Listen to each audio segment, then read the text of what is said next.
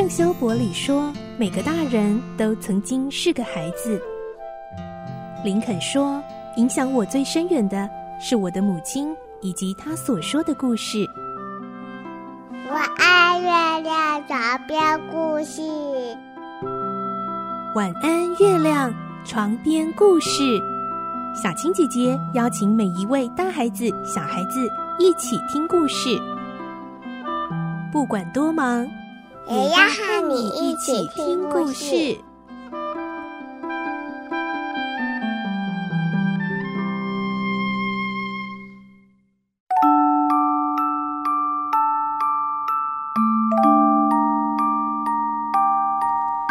欢迎你和我们一起听故事，我是小青姐姐。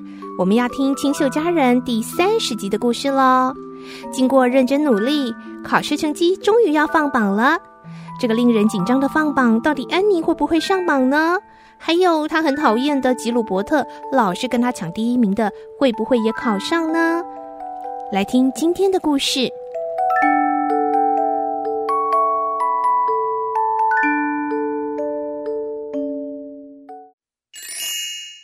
清秀佳人》第三十集，令人紧张的放榜。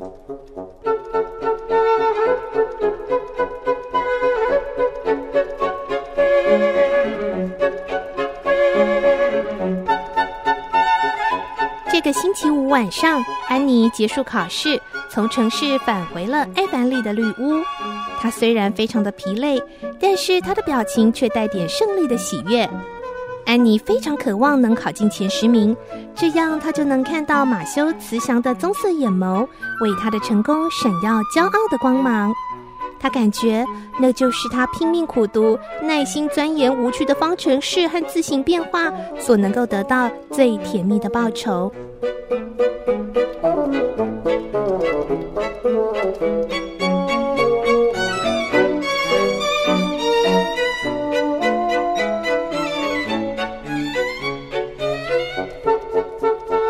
三个星期过去了，可是还是没有公布成绩单。安妮坐立难安，再也无法忍受这种紧绷的心情。马修也注意到安妮的苍白和冷漠。每天下午拖着迟缓的脚步回到家里。一天傍晚，安妮正坐在敞开的窗户前，沉醉在夏日薄暮的幽静之中。楼下的花园传来阵阵的花香，风也吹得白杨树沙沙作响，让她暂时忘记考试成绩。忽然，他看到戴安娜飞奔过棕树林，渡过木桥，爬上斜坡，手里挥舞着报纸。他马上就知道那报纸所代表的意义了。放榜了，他的头天旋地转，心跳加速。戴安娜大喊着：“安妮，安妮，你考上了！你考第一名哦！你和吉鲁伯特都是第一，不过你的名字在他前面。啊，我好骄傲！安妮，看到自己的名字列在榜单的最前面，有什么感觉呢？”如果是我，我一定高兴的不得了。可是你现在看起来却像春天的黄昏一样宁静安详呢。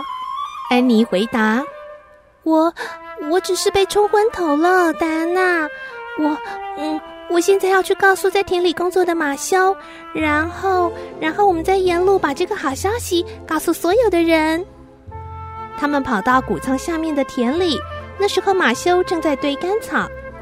瑞秋夫人和马瑞拉在小路的围篱边聊天，马修听到了，高兴地凝视着榜单，然后说：“哈哈，我的好女孩，我就知道你一定可以轻易把他们通通打败的。”马瑞拉也好开心，但是她却努力压抑住想夸奖安妮的冲动，因为那位爱挑剔的瑞秋夫人就在她的身边呢。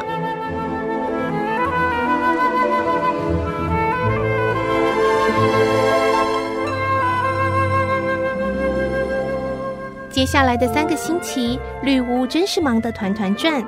马瑞拉为安妮上皇后学院做各种安排。她回想安妮第一次抵达绿屋的那天晚上，穿着一件泛黄的茶色衣裳，两眼汪汪，神情悲切。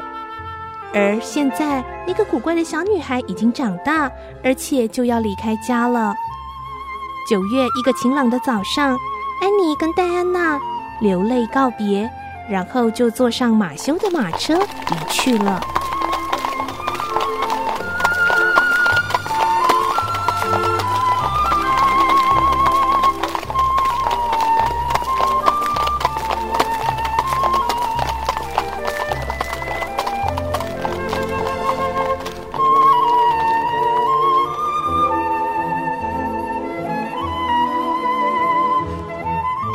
了之后，马瑞拉强忍着悲痛，拼命的工作。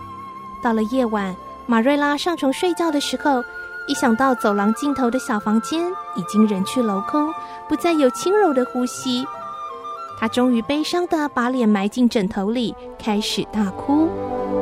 安妮呀，我的小安妮呀！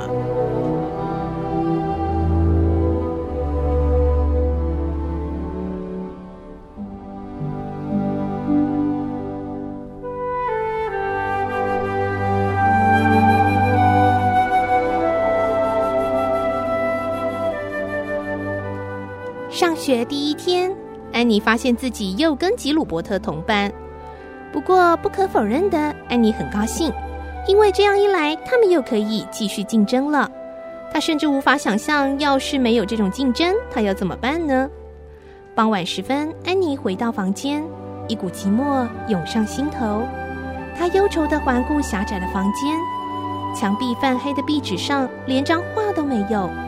四周只有一张小铁床和空书架，他怀念起绿屋，外面总是一片静谧，绿意盎然。花园有甜美的豌豆荚，皎洁的月光会照在果园。小河蜿蜒，花树枝在晚风中沙沙作响。星空广大无垠。就在安妮思念家乡、泪水滂沱的时候，珍和露比来探望她了，而且聊起奖章与奖学金。安妮突然激起了她的雄心壮志，她坚决地说：“我一定要用功念书，争取奖学金。一旦我实现了一个理想，我又会更往上一层楼。这样的人生有趣多了。”虽然功课繁忙，安妮还是会利用空闲的时间探访巴利老太太，在她家里吃午餐，然后一起上教堂。不知不觉中，春天已经来临了。森林和山谷笼罩着绿色的暮霭，不过皇后学院的学生只专注于讨论考试。一天早上，安妮和珍走在一起，他们才刚进皇后学院的门口，就发现大厅挤满了男孩。他们把吉鲁伯特高高的抛起，有个人欢呼的叫着：“吉鲁伯特万岁！奖章的得主万岁！”安妮一听到，她以为这就代表她失败了。他非常的沮丧，但是接着有个人大喊：“哎，安妮，安妮雪莉万岁！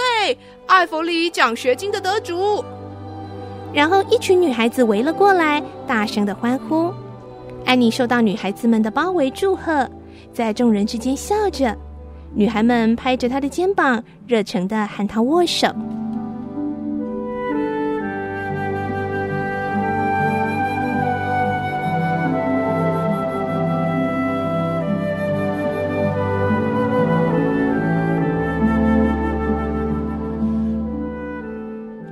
小朋友，你有没有发现，安妮她原本的个性呢，是非常的自由、无拘无束、爱幻想，然后很爱说话。但是为了梦想，她开始成熟改变，而且呢，非常的专注与认真。而且她一直有一个不服输的竞争心。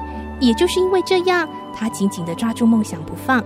而追逐梦想的动力，还是源自于她对马修跟马瑞拉情同父母的这对老兄妹的爱。所以，爱真的能够改变一个人，非常非常的多哦。下一集的故事我们会听到，时间过得很快，安妮完成了皇后学院的课业，而且呢，这也就代表毕业之后她可以再回到绿屋了。安妮回到绿屋，她发现，在这几年她努力追求梦想的同时，马修和马瑞拉也渐渐的更衰老了。明天晚上再继续来听故事喽，祝你有个好梦，晚安，拜拜。